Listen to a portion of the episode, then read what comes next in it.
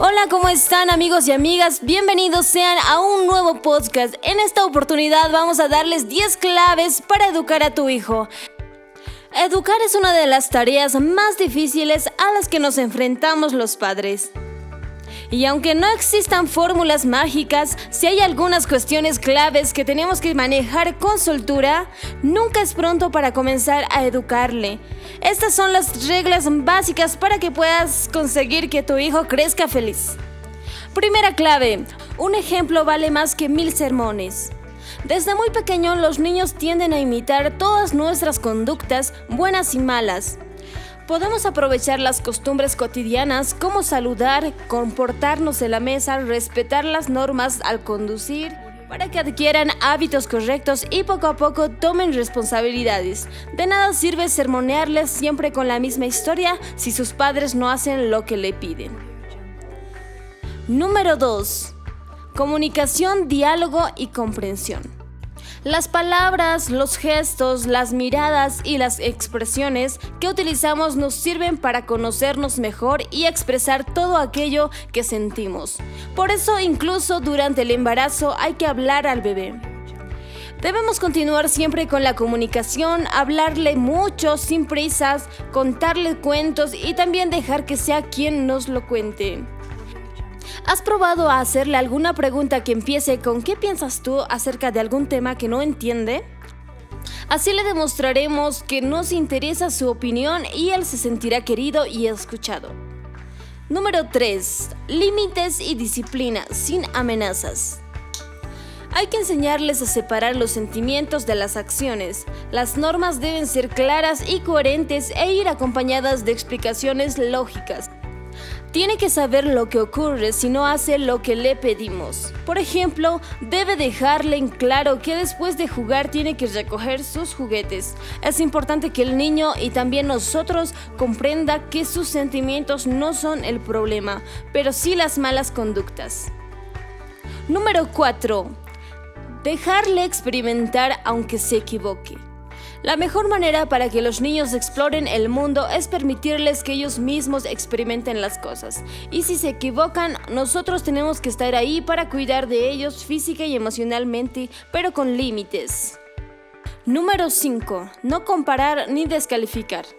Hay que eliminar las frases como ser, aprende de tu hermano, ¿cuándo vas a llegar a ser tan responsable como tu prima? Eres tan quejica como ese niño del parque. No conviene generalizar y debemos prescindir de expresiones como siempre estás pegado a tu hermana o nunca haces caso. Seguro que haces muchas cosas bien, aunque últimamente se está comportando como un verdadero trasto. Cada niño es único, no todos actúan al mismo ritmo y de las mismas maneras. Número 6.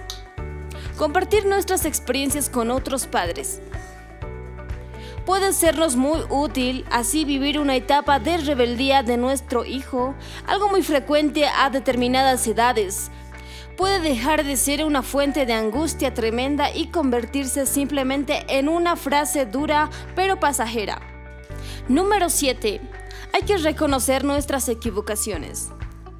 Tenemos derecho a equivocarnos y eso no significa que seamos malos padres. Lo importante es reconocer los errores y utilizarlos como fuente de aprendizaje.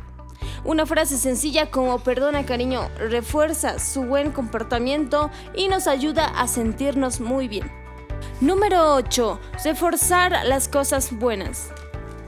Está comprobado que los refuerzos positivos, gestos de cariño, estímulos, recompensas resultan más eficaces a la hora de educar que los castigos. Por eso siempre debemos darle apoyo afectivo y dejar que sea él el que según su capacidad resuelva los problemas. Número 9. No hay que pretender ser sus amigos. Aunque siempre conviene fomentar un clima de cercanía y confianza, eso no significa que debemos ser sus mejores amigos. Mientras que entre los niños el trato es de igual a igual. Nosotros, como padres y educadores, estamos situados en un escalón superior. Desde allí les ofrecemos nuestros cuidados, experiencia, protección, pero también nuestras normas. Un buen padre no es aquel que cede de modo continuo y no enseña. Número 10. Ellos también tienen emociones. A veces pensamos que solo nosotros nos sentimos contrariados y que los niños tienen que estar todo el día felices. Pero también tienen preocupaciones. Su mundo emocional es igual o más complejo que el nuestro, por eso conviene dar importancia a sus emociones y ser conscientes de ellas. Debemos ayudar a nuestros hijos a poner nombre y apellido a lo que experimentan y sienten. Así es, estuvimos dándoles 10 tips para que puedas educar a tus hijos y esperemos que este podcast te sirva de mucho y sobre todo a los padres primerizos. Mi nombre es Jessica y ha sido un gusto poder acompañarlos durante esta jornada. Nos vemos en un nuevo podcast. Chao, chao.